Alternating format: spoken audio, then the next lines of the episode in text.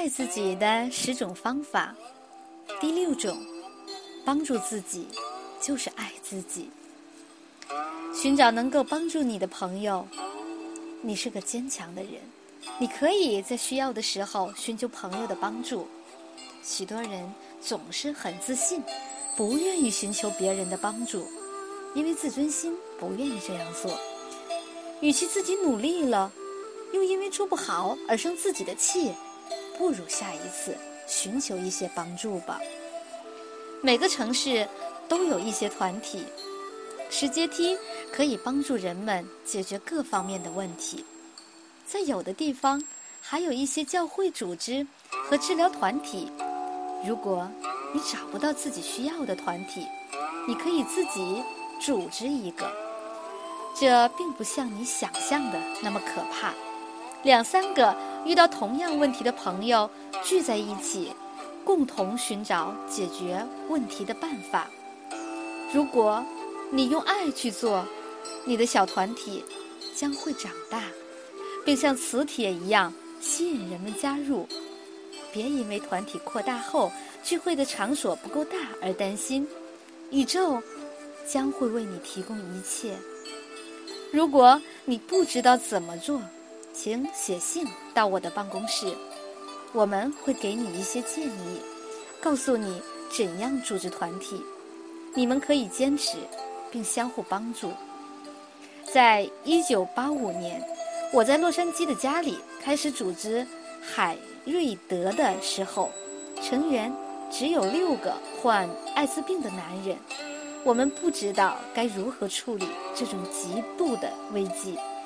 我告诉他们，我们不只是来坐着玩玩，我们要积极的彼此帮助。现在，我们每个星期三晚上在。西好莱坞公园都有聚会，会员达到了两百人。这是一个帮助艾滋病人的特殊组织，在那里，每个人都会得到很好的对待。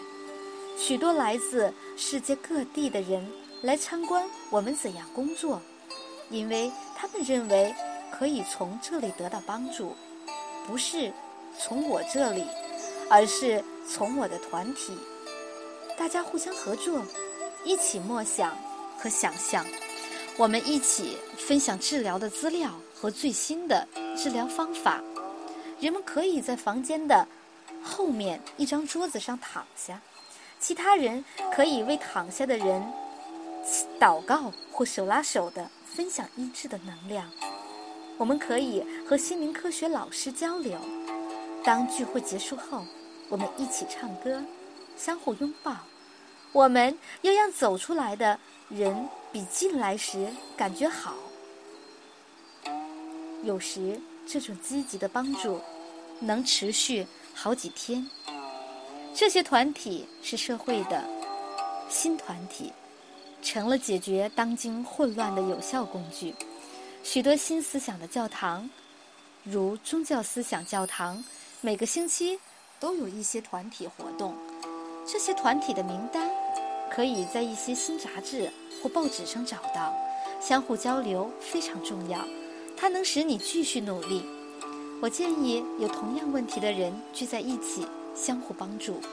当人们为了同一目标而聚在一起时，他们把自己的痛苦、混乱和愤怒带来，但不是为了诉苦，而是为了寻求摆脱和超越的办法。